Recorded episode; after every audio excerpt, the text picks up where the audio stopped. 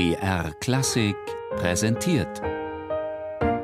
Stichwort: Lexikon der alten Musik. Immer sonntags in der Sendung Tafelkonfekt um 13.05 Uhr. Luther Martin. Musica ist das beste Labsal.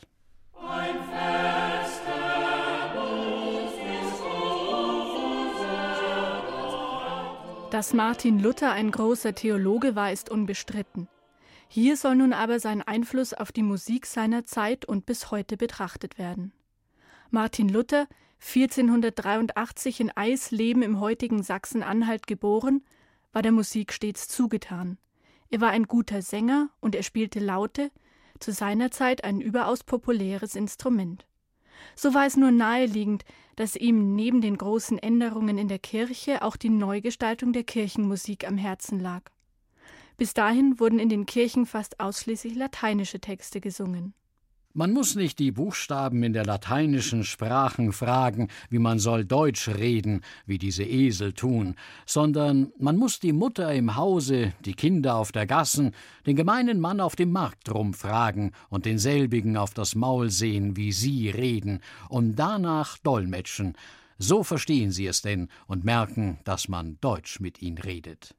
Was Luther hier in seinem Sendbrief vom Dolmetschen schreibt, gilt für seine Übersetzung der Bibel, ebenso wie für deutschsprachige Texte von Kirchenliedern. Er sah es als Notwendigkeit an, in der Alltagssprache der Bevölkerung zu sprechen und auch zu singen.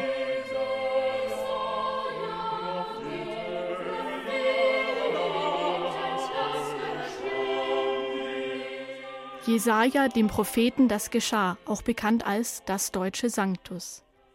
Martin Luther schrieb den Text selbst zu diesem Messteil, der das lateinische Sanctus ersetzte. Für die Komposition holte er sich Unterstützung bei seinem Zeitgenossen Johann Walter. Walter, der Komponist, sagte über Luthers Werk, es sei unter anderem aus dem deutschen Sanctus zu ersehen, wie er alle Noten auf dem Text nach dem rechten Akzent und Konzent so meisterlich und wohl gerichtet hat. Luther arbeitete mit Johann Walter zusammen so eng, dass nicht ganz klar ersichtlich ist, wie viel der Musik nun von Luther und wie viel von Walter stammt. So ist es mit etlichen Lutherliedern, wie auch mit vielen anderen Dingen. Ein halbes Jahrtausend später lässt sich die exakte Entstehung nicht mehr rekonstruieren. Mindestens 35 Kirchenlieder von Martin Luther gibt es, vielleicht sogar mehr als 40. Von 20 soll neben dem Text auch die Melodie von Luther verfasst worden sein. Luthers Idee, in der Kirche in der Alltagssprache zu singen, diese Idee setzte sich durch. Auch noch Jahrhunderte nach Luthers Tod nahmen Komponisten von Luther übersetzte Texte und vertonten diese.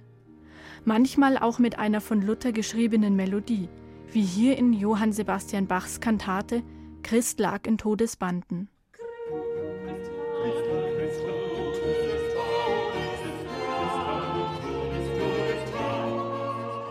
Und spätestens alljährlich in der Weihnachtszeit, wenn überall Luthers vom Himmel hoch gesungen wird, spätestens dann ist wieder klar, dass seine Kirchenmusik auch heute noch aktuell ist. Wie Martin Luther sagte, Musica ist das beste Labsal einem betrübten Herzen, dadurch das Herze wieder zufrieden, erfrischt und erquickt wird.